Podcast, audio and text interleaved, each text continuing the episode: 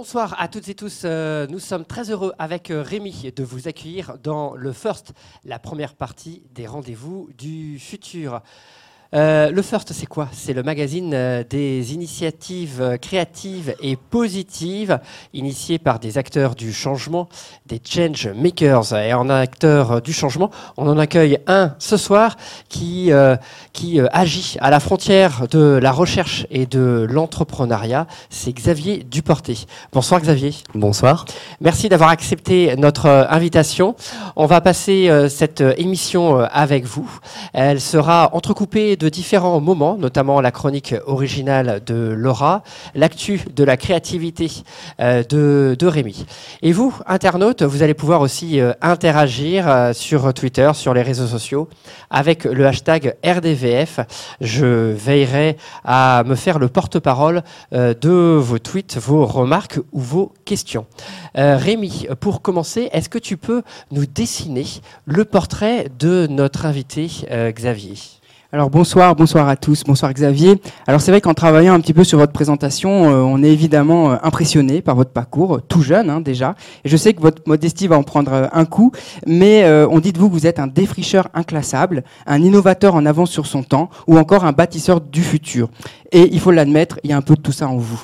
Alors après un bac obtenu à 16 ans, vous entrez en classe préparatoire à, à et puis vous partez faire de la recherche dans l'Ohio et en Nouvelle-Zélande où vous découvrez une molécule antifongique qui sera brevetée et qui vous donnera l'occasion de monter votre première start-up à seulement 24 ans.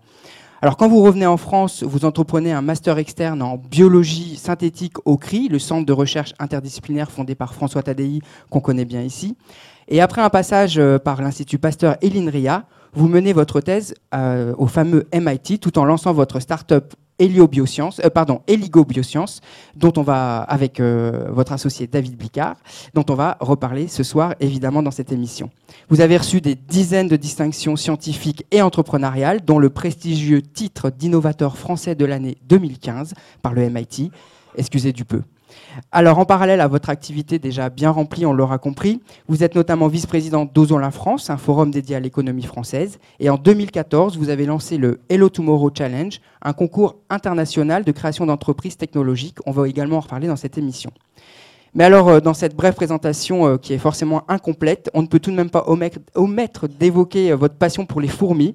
Ah oui, depuis l'enfance. D'ailleurs, la légende raconte que vous avez toujours une fourmilière dans votre bureau, dans votre laboratoire.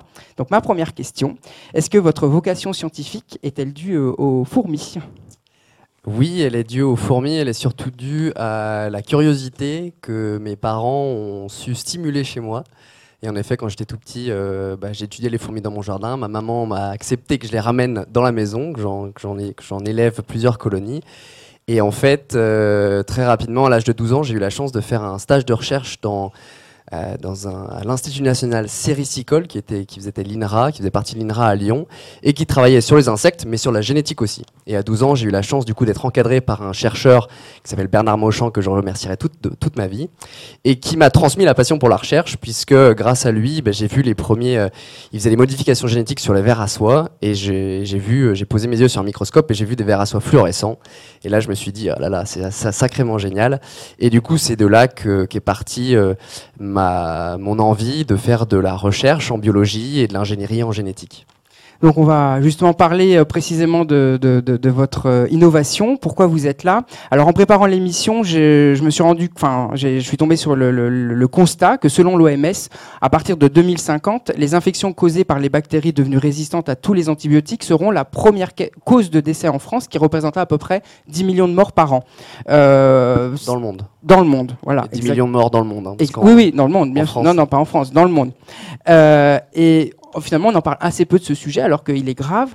Et là, c'est là que vous allez peut-être changer les choses. Donc, est-ce que vous pouvez nous parler de votre innovation et en quoi ça va révolutionner la, médecine du futur? Alors en effet, euh, on n'en entend pas beaucoup parler et heureusement, enfin de plus en plus. Là récemment, la semaine dernière, il y a eu les Nations Unies, il y a eu un rapport euh, sur l'antibiorésistance. Il y avait déjà eu l'Organisation mondiale de la santé il y a deux ans et ainsi de suite. Donc euh, ça commence à, faire effet. Aujourd'hui, c'est un problème qui est majeur. et, justement, il faut faire les choses un peu en avance, essayer de traiter ce problème en avance pour ne pas que ça soit comme le changement climatique. et alors nous, on a décidé de mettre au point, donc c'était quand j'étais au MIT et avec mon associé David Bicard, qui était à l'époque à la Rockefeller University, on travaillait sur des, technologies, sur des petits virus, mais qui sont des virus de bactéries. Donc les bactéries, on en a 10 milliards dans notre corps, les microbes, enfin sur notre corps, dans notre intestin, sur la peau, ça peut, ça, elles pèsent à peu près 1,5 kg. Euh, et donc, euh, euh, ces bactéries sont très bonnes pour la santé, mais quand on a une infection, il y en a certaines qui sont méchantes, entre guillemets, pour faire simple, eh bien, les seuls outils, les seules technologies qu'on avait à présent, c'était les antibiotiques pour les tuer. Sauf qu'un antibiotique, euh, ça marche comment? C'est une petite molécule qui va se mettre dans les rouages d'une bactérie, qui va l'empêcher de se répliquer, de vivre, et du coup qui va la tuer. Sauf que ça ne fait pas la distinction entre les bonnes et les mauvaises bactéries. Et donc il suffit qu'une de ces bactéries change ses rouages pour qu'elle devienne résistante à un antibiotique, et donc comme il n'y a plus aucune bactérie qui survit dans le corps, cette bactérie résistante aux antibiotiques, elle va avoir tout le terrain et va pouvoir prendre le dessus et causer de graves infections. Alors nous, ce qu'on a développé, c'est qu'on a utilisé justement des petits virus qui tuaient ces bactéries, euh, qui sont complètement inoffensives pour les humains. Euh, et dedans, on a réussi à leur faire délivrer dans les bactéries des petits ciseaux moléculaires. Euh, la technologie, c'est CRISPR-Cas9. On en entend beaucoup parler en ce moment. Ça fait les, ça fait les grands titres aux US et, en Europe aussi. C'est une Française qui a été à l'origine de la découverte, Emmanuel Charpentier. Et donc en fait, nous, on utilise ces petits ciseaux moléculaires pour, une fois qu'ils sont injectés dans les bactéries, les bonnes ou les mauvaises, en fait, on arrive à les programmer pour qu'ils puissent faire un scan du code génétique de la bactérie, donc euh, ce qui lui permet de fonctionner, son identité au plus profond d'elle-même. Et si jamais ces petits ciseaux trouvent des gènes qui sont des gènes de résistance aux antibiotiques ou des gènes de virulence, eh bien ces petits ciseaux vont découper ces gènes et les bactéries n'ont pas de mécanisme pour réparer les coupures, ça crée une sorte de bug, dans, bug informatique dans la bactérie, dans le code génétique de la bactérie et ça va tuer la bactérie de façon extrêmement efficace. Donc nous aujourd'hui on a mis ça au point euh, d'abord dans des petites éprouvettes et puis on a testé il y a deux ans euh, ces petits euh, robots biologiques, en quelque sorte, sur des souris. On a vu que ça marchait, sur euh, qu'on arrivait à tuer de façon extrêmement efficace et spécifique euh, des staphylocoques dorés résistants cliniques. Et donc aujourd'hui, eh bien pour arriver un peu à transformer cette invention de laboratoire pour qu'un jour elle puisse sauver des vies.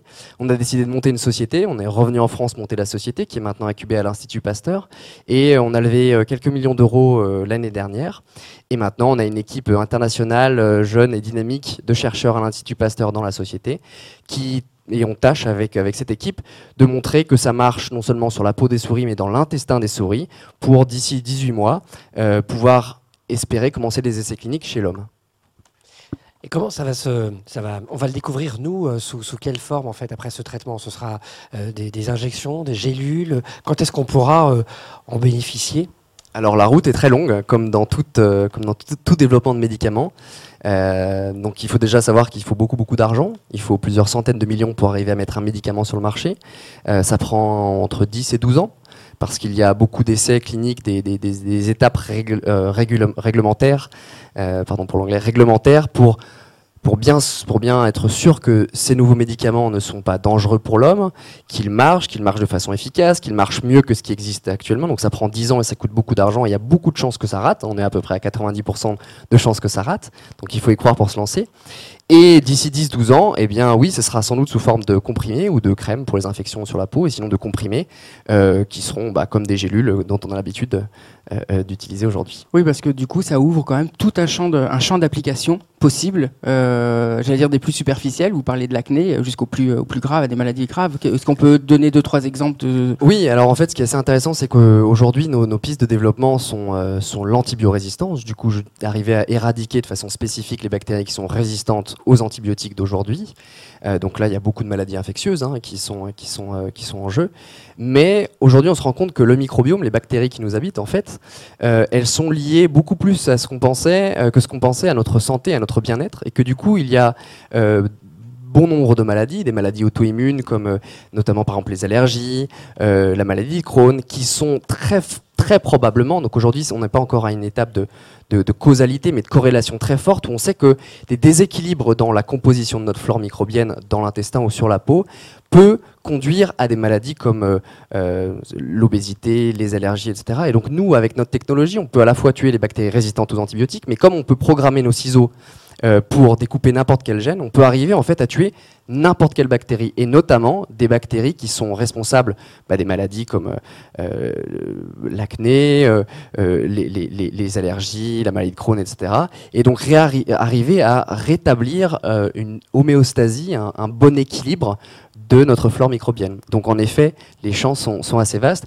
Et, aussi, on, travaille en ce moment, on a été approché par plusieurs sociétés pour tout ce qui est le, les marchés vétérinaires, le marché animal, puisque c'est dans ces marchés euh, euh, colossaux euh, en termes de traitement qu'il y a la plus grosse utilisation d'antibiotiques aujourd'hui et qui va être bientôt interdit en Europe et aux États-Unis. Et donc il faut trouver des alternatives aux antibiotiques. Et d'un point de vue économique et social, excusez-moi, euh, l'ingénierie génétique, en fait, ça coûte assez cher. Est-ce que, en fait, ce, type de traitement pourrait être accessible à tous, ou est-ce euh, qu'on pourrait imaginer en fait que ça renforce une forme d'inégalité d'accès euh, aux soins, aux traitements, ou, pas? Alors, c'est une très bonne question. L'ingénierie génétique coûtait très cher. Aujourd'hui, elle coûte de moins en moins cher. Nous, celle qui coûte encore très cher, c'est l'ingénierie génétique des cellules humaines. Et donc c'est pour tout ce qui est des, thérapies où on va prendre vos cellules, les modifier et vous les réinjecter, par exemple pour traiter des cancers. Il y a une super société Selectis en France, euh, une licorne française qui vaut, euh, plus d'un milliard, qui, euh, qui fait justement l'ingénierie génétique de nos cellules immunitaires pour en faire des super cellules immunitaires et traiter les cancers, tuer les cancers. nous, on travaille sur des bactéries, sur des, sur des, sur des bactéries, donc les coûts sont beaucoup plus faible. Après, euh, la question, et c'est la question de tous les médicaments, en effet, et ça coûte très cher de mettre un médicament sur le marché. Et il faut, pour pouvoir arriver à ce que les, investisseurs euh, et le monde financier puissent continuer à investir et prendre les risques de développer de nouveaux médicaments de plus en plus innovants, d'arriver à, un prix sur le marché qui permette euh, de, continuer le développement de ces, médicaments. Alors après, la bonne, nouvelle, c'est que les antibiotiques aujourd'hui, ça coûte plus rien. Ça coûte tellement plus rien que par exemple en Corée, un antibiotique coûte plus cher qu'une bouteille d'eau, coûte moins cher que, de l'eau. Euh, donc les antibiotiques aujourd'hui sont, très très peu chers. Euh, mais il va falloir, je pense qu'ils coûtent pas cher, mais il va falloir arriver à, repenser le prix des antibiotiques parce qu'aujourd'hui, un traitement contre le cancer qui, qui peut rallonger la vie de quelques mois, voire quelques années, peut coûter des centaines de milliers d'euros, alors qu'un antibiotique, au final, qui peut sauver la vie de quelqu'un du jour au lendemain, coûte bah, quelques centimes.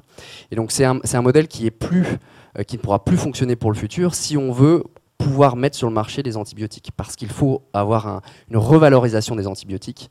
Et donc là, il y a beaucoup de choses qui sont en train de se passer au niveau des gouvernements, justement pour avoir des, médicaments qui ne sont pas trop chers, mais qui, permettent quand même de financer les développements très risqués de nouveaux antibiotiques. Merci Xavier. On va faire une petite pause. Euh, on va changer de, registre, de champ, et on va retrouver la chronique de Laura. Tout de suite, la chronique de Laura.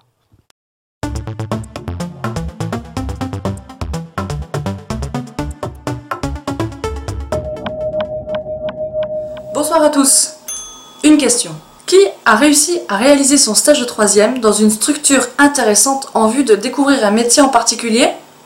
Hmm, pas grand monde. Deuxième question, qui a dû faire son stage de troisième auprès de l'un de ses parents, de ses proches, de ses amis, souvent donc par défaut? Moi. Ce soir, je vous parle donc de Viens voir mon taf, association loi 1901 qui permet de mettre en relation des jeunes de troisième issus de collèges ZEP en panne de réseau ou de piston et des entreprises qui sont prêtes à les accueillir. C'est génial Parce qu'en plus d'ouvrir un carnet d'adresses, cela permet d'élargir les horizons de ces jeunes collégiens. Les idées de métier peuvent donc s'élargir. Moi, je voudrais être journaliste. Ça tombe bien, le monde propose plusieurs stages, même Libération. Je me vois bien ministre. Rendez-vous sur le site Viens voir mon taf pour trouver une offre de stage du ministère de l'Agriculture qui propose d'ouvrir ses portes et de montrer aux collégiens comment fonctionne un ministère. Moi, je suis plus spectacle vivant, art, culture. Retrouvez une offre de stage du côté de Cavaillon dans le spectacle vivant. 5 bonnes raisons pour recruter un stagiaire de troisième. Première raison, c'est une action citoyenne concrète pour l'égalité des chances. Deuxième raison, on engage sa société dans une démarche responsable. Troisième raison, on offre une réelle opportunité aux jeunes sans piston et sans carnet d'adresse. Quatrième raison, on fait découvrir son univers professionnel. Enfin, cinquième raison, on casse les barrières et on décloisonne les milieux. Un stage troisième, c'est court, ça dure 5 jours. C'est gratuit, le fait de poster son offre de stage sur le site Viens voir mon vous coûte 0 euros. C'est hyper simple ça vous demande 5 secondes pour poster votre offre sur le site. Bref, l'association démarre sa deuxième rentrée en 2016 et espère avoir au moins 300 offres de stage sur son site internet. Chère entreprise, cher manager, cher responsable de service, rendez-vous sur viensvoirmontaf.fr qui s'affiche juste ici pour poster votre propre offre de stage et permettre à un jeune de découvrir un métier qu'il n'aurait pas pu euh, pouvoir découvrir sans réseau. Une question pour finir. Xavier Duporté, ouvrez-vous vos laboratoires aux élèves de 3e Merci Laura pour cette petite chronique. On a beaucoup. Euh, merci à Laura euh, qui nous a parlé en fait de, euh, journalisme, d'art, de culture, mais peut-être de science. Est-ce que ça arrive alors pour répondre à, sa, question de Laura que vous accueillez Oui, oui, ça arrive évidemment. et, j'insiste notamment sur, enfin, se rapprocher du CRI, du Centre de recherche interdisciplinaire, puisqu'ils ont beaucoup d'initiatives et ils ont beaucoup, beaucoup œuvré justement pour arriver à à insérer des jeunes euh, dans le milieu de la recherche et puis toute leur, philosophie est apprendre par la recherche. Donc en effet, on, œuvre beaucoup pour aider les jeunes à se rendre compte de ce que c'est que la recherche, pour, arrêter les clichés du, vieux chercheur euh, au fond de son labo et montrer que la recherche c'est cool, dynamique et qu'il y a des jeunes sympas qui en font. Alors j'ai une question, on a parlé de, recherche, on a parlé de, médicaments. Alors comment on passe de cette recherche euh, à, à, un produit? Euh, en fait, j'ai une idée en fait derrière cette question, ou comment on passe de la blouse blanche au, costume de l'entrepreneur en fait. Comment on passe de l'un à l'autre? Est-ce qu'il y a une transition ou pas? Parce que dans l'inconscient collectif, les choses sont très cloisonnées sur ces deux métiers. Euh, elles sont très cloisonnées euh, dans, la tête, mais pas vraiment dans la réalité. je pense qu'aujourd'hui, un chercheur a tout pour être un entrepreneur. Euh, et aujourd'hui, si on regarde un patron de labo, enfin un patron, un chef de labo, mais en effet un, patron de labo, il gère des gens, il gère une équipe, il cherche de l'argent, euh, il gère des projets, il écrit des projets, il va parler, vendre son, vendre ses travaux de recherche, donc enfin vendre dans le bon sens du terme, montrer que ce qu'il fait c'est vraiment bien. Euh, euh, quand on fait une thèse, alors moi j'ai commencé ma, ma start-up quand je faisais une thèse. Euh, je pense que tout le monde ne peut pas être entrepreneur parce qu'il faut, il faut vouloir prendre beaucoup de risques, il faut vouloir ne pas beaucoup dormir. Euh, et c'est un choix personnel. Mais quand on fait une thèse, on apprend à gérer son propre projet, on apprend à prendre des risques parce qu'en trois ans c'est compliqué, c'est difficile. on apprend à, à, à, travailler en équipe. alors après, ce qui manque peut-être, et moi ce que j'ai beaucoup appris aux US quand je suis passé par MIT, c'est euh, arriver à parler de sa recherche de façon euh, didactique et compréhensible par tout le monde en un temps record. Euh, et ça, je pense qu'aujourd'hui, c'est peut-être un peu ce, ce, qui manque dans la culture et dans l'apprentissage, enfin dans, dans, dans l'éducation des chercheurs, d'arriver à, à, parler de sa recherche pour intéresser le plus grand public. Euh, et ce qui fait qu'au final, euh, c'est ce dont on a besoin quand on est entrepreneur. On a besoin de pitcher, on a besoin d'arriver à se faire comprendre, à faire comprendre pourquoi ce qu'on fait c'est important, quelle solution, à quel problème on, répond. Et puis après, ensuite, euh, la vie n'est qu'une question d'opportunité. Donc c'est avec les gens qu'on rencontre, qui nous, les, les, entrepreneurs. Il ne faut pas avoir peur d'aller discuter avec des entrepreneurs pour apprendre justement ce que c'est que le passage de la recherche à une recherche purement fondamentale, à essayer de développer un produit avec des contraintes qui sont beaucoup plus fortes souvent qu'une recherche fondamentale, et puis à essayer d'apprendre un peu le business pour savoir euh, gérer un petit peu d'argent et, pas avoir peur de parler à des investisseurs. Est-ce que c'est une des raisons pour lesquelles vous avez euh, initié le Hello Tomorrow Challenge, qui est un concours euh, destiné euh, à des, des, projets scientifiques et technologiques, en fait, les inviter en fait à, se transformer, à se lancer en start-up? Oui, alors au début j'avais lancé ça, lancé ça parce que quand je suis arrivé au MIT, en fait, j'ai été beaucoup inspiré de l'atmosphère de, de, Kendall Square à Cambridge au MIT. Euh, je, suis, je arrivé dans un univers où tous les jeunes voulaient changer le monde avec la science et pas forcément avec des applications web ou des services. Et je me suis dit, bah, c'est génial. Euh, c'est pour ça que moi, je, suis rentré dans le moule un peu de, des, étudiants du MIT. Et j'ai trouvé vraiment dommage qu'en France, euh, il n'y ait pas forcément cette, discussion entre chercheurs et écoles de commerce et ingénieurs et industriels, euh, et que le mot start-up et tech en France représente pas forcément de la vraie technologie, mais plutôt euh, du web, donc l'utilisation d'une technologie et seulement du service. Et donc j'ai créé l'Automoro pour essayer de, au début de redynamiser un petit peu la France. la première année c'était français, mais c'était tout en anglais parce que quand on est un entrepreneur français, un chercheur français, et dans la science, on a un marché mondial. et donc j'en avais marre que quand je venais pitcher ma, ma start-up en France, mes projets, on me dise ne la pitch pas en, anglais, tu es prétentieux de parler anglais ou les gens ne comprenaient pas l'anglais. Je me dis c'est pas possible. Si on veut être les leaders de demain, si on veut que les Français soient les leaders de demain, il faut que les gens, les jeunes, se placent dans un contexte international et parlent de science. Et donc, on a commencé au début en essayant en effet de, on a fait une compétition de start-up française mais européenne euh, pour essayer de mettre en lumière et d'accélérer les jeunes qui sortaient des laboratoires euh, et qui essayaient de changer le monde avec la science. Alors, justement, on parle de la France et vous avez décidé de monter votre start-up en France, de revenir en France pour, euh, pour monter, faire votre, votre business ici. Est-ce qu'on peut encore changer le monde depuis la France? Est-ce qu'on a les atouts suffisants? Mais est-ce qu'on peut? Je pense qu'on l'a toujours pu et qu'on le pourra encore. Euh, si on prend l'exemple de, Louis Pasteur, il était français, c'était un des premiers euh, entrepreneurs en biotechnologie. Il a créé ses usines en France, qu'il a exportées ensuite partout dans le monde pour produire ses vaccins. Euh, donc pour nous, ça a une connotation forte d'être à l'Institut Pasteur. En France, il y, a, tout ce qu'il faut pour créer sa société. en tout cas, je pense que les gens de l'étranger ne savent pas forcément les, aides qu'il y a euh, en France qui existent, qui sont en place pour les entreprises innovantes, donc enfin qui, travaillent sur des processus de recherche et développement. Moi, j'ai embauché, euh, euh, on est sept dans l'équipe avec des doctorants. j'ai des docteurs du MIT, de Stanford qui sont venus en France. on a la chance d'avoir un, régime fiscal pour les jeunes entreprises innovantes qui, est très favorable. Par exemple, moi, tous mes docteurs, les docteurs qui ont un PhD, un doctorat en sciences. Euh, ils sont remboursés presque à 100% pendant deux ans. Euh, ce qui est assez incroyable. Donc j'ai une équipe avec les meilleurs docteurs que j'ai pu récupérer un peu partout dans le monde. Euh, je peux les payer correctement. Euh, alors c'est un petit peu moins qu'aux États-Unis évidemment, mais les gens font, les, entrepreneurs et les chercheurs qui rejoignent une startup en biotech font pas ça que pour l'argent, ils font ça aussi pour le sens que ça donne et, les, opportunités de changer le monde. Dans notre cas, de sauver des vies. Euh, on a nos docteurs qui sont euh, payés pendant deux ans, donc qui nous permettent en fait de vraiment développer toute la valeur avant de chercher beaucoup d'argent. On a le crédit d'impôt recherche qui nous rembourse 30% de nos dépenses de recherche. on a tout ce qu'il faut. Alors après, c'est vrai qu'on parle, on dit souvent en France, oui, les startups peuvent lever un petit peu d'argent, mais après après, quand il faut euh, se développer, lever 30 millions, 100 millions, c'est plus compliqué. Je pense que c'est un, peu, réducteur de comparer la, France aux États-Unis toujours, parce que la France, on est 60 millions de personnes, aux États-Unis, sont 360. Je pense qu'il faut voir plutôt la France euh, dans, le continent européen. Dans le continent européen, il y a des plus gros fonds, euh, pan-européen, il y a des fonds qui peuvent mettre autant d'argent que pour les États-Unis. Alors nous, on est en train de préparer une grosse levée de fonds de plusieurs dizaines de millions d'euros.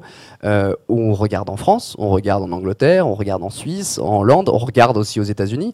Je pense qu'aujourd'hui, avec la démocratisation de technologies Internet, etc., c'est beaucoup plus facile de trouver des investisseurs étrangers qui investissent dans des startups en sciences. On n'est pas obligé de se voir tout le temps, on a Internet, etc. Euh, le seul petit bémol, c'est qu'il faut que le régime fiscal reste stable et soit fiable pour euh, euh assurer aux investisseurs étrangers que euh, leur investissement ne va pas ne plus rien valoir dans quelques années.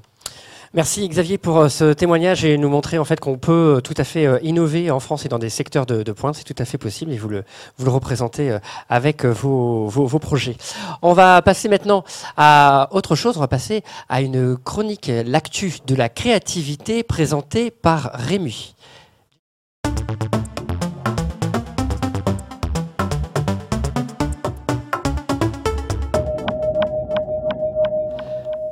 Alors Rémi, aujourd'hui, je crois que tu veux euh, nous parler, alors on, est pas un peu dans le sujet, euh, de financement de la recherche. Tu t'es un petit peu intéressé à ce sujet? Oui, justement, euh, j'ai envie de parler du financement de la recherche. On vient aussi d'en parler avec les atouts français.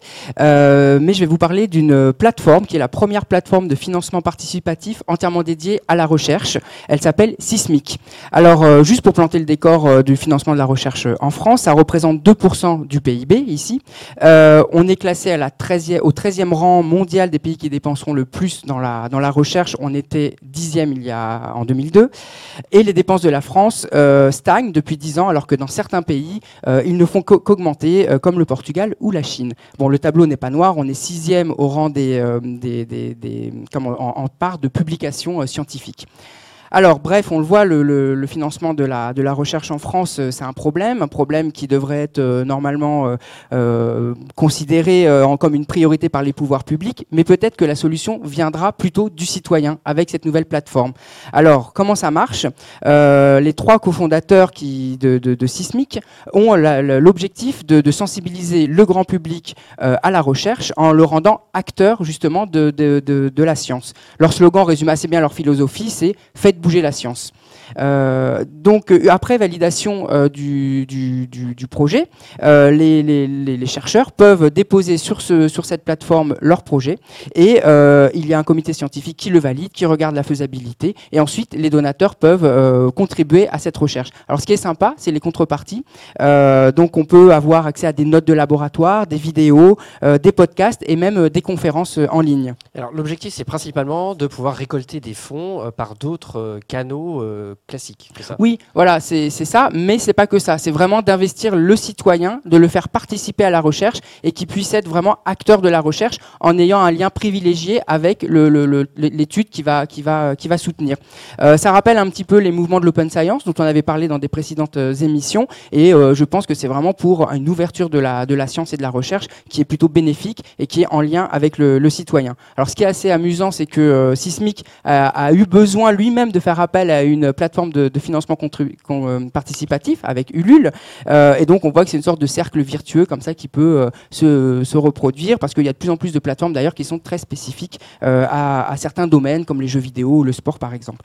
Alors, le, les premiers projets, la plateforme n'est pas encore ouverte, mais c'est vrai qu'ici on aime bien parler des projets en train de se faire. Donc, euh, les premiers projets arriveront début 2017. Donc, euh, moi, je vous invite à vous inscrire à la newsletter et au, sur les réseaux sociaux de Sismic pour être parmi les premiers à contribuer euh, à la science et à un petit peu faire avancer la, la recherche du futur. Xavier, merci Rémi d'abord. Merci Rémi pour cette, cette, chronique et nous a fait découvrir Sismic qui s'écrit C-Y-S-M-Y-K. D'accord. Et puis on, mettra le, lien euh, sur, le, site. Euh, Xavier, vous en pensez quoi de ces Bon, on, connaissait en fait le crowdfunding. Là, c'est euh, associé en fait à des projets scientifiques. vous pensez que ça, peut être une, solution intéressante pour avoir soit d'autres sources de financement ou apparemment un, moyen de faire parler de ces projets? Euh, moi, c'est vraiment bien. Euh, le, point principal qui, je pense, est crucial dans, dans, ce, dans ces projets, c'est justement d'arriver à, rapprocher science et citoyens. Euh, Aujourd'hui, la science, on en parle beaucoup. Il y, a, beaucoup de choses qui se passent, l'intelligence artificielle, l'ingénierie génétique, qui peuvent faire très peur. En France, aujourd'hui, je pense que le citoyen est mal informé sur la science, euh, parce que la science est déformée par les médias et, enfin, les OGM sont, le plus bel exemple, et d'arriver à faire discuter euh, des citoyens avec les scientifiques qui sont au cœur de la science, c'est bien pour les citoyens parce qu'ils savent vraiment ce qui se passe, mais c'est aussi bien pour les scientifiques, euh, pour, pour qu'ils apprennent à parler de leur science et arriver aussi à apprendre à, se poser les bonnes questions par rapport aux citoyens et à l'éthique et compagnie. Merci Xavier. Cette émission touche bientôt à sa fin. On va juste faire un petit tour de table avec chacun. On va pouvoir euh, transmettre nos coups de cœur.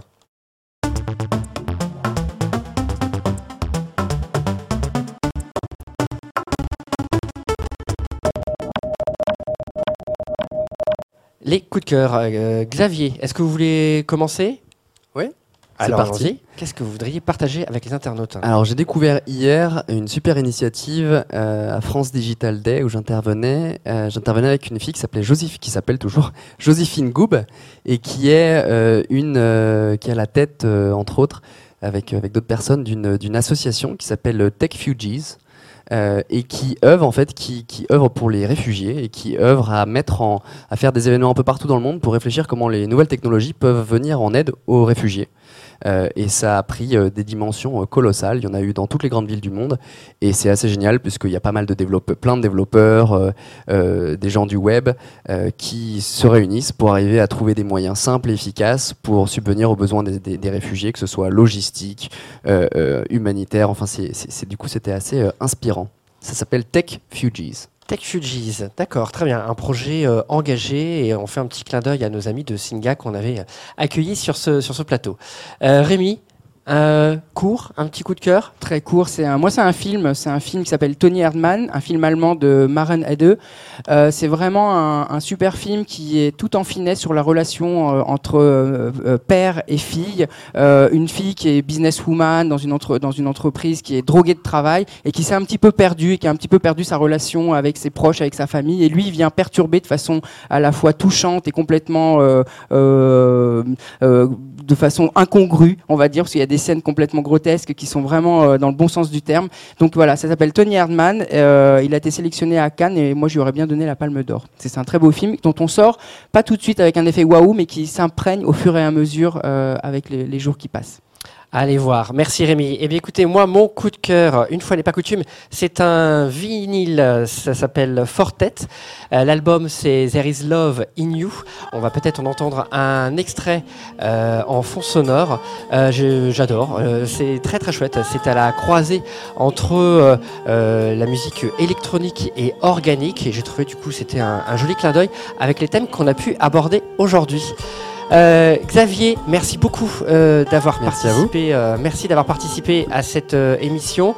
Euh, merci à toutes de l'avoir euh, suivi. Elle touche donc euh, à sa fin. Vous allez pouvoir la retrouver très prochainement sur notre site. vous pouvez suivre bien sûr en fait les, sujets qu'on a traités avec le hashtag RDVF. Je tiens à remercier toute l'équipe qui a permis de réaliser cette première partie d'émission, à savoir Triple C, JD Carré, Le Cube et le Digital Society Forum. On se retrouve très bientôt et là tout de suite vous pouvez aussi rester en ligne puisqu'il y a la grande partie euh, de l'émission, le rendez-vous du futur avec Joël de tout de suite.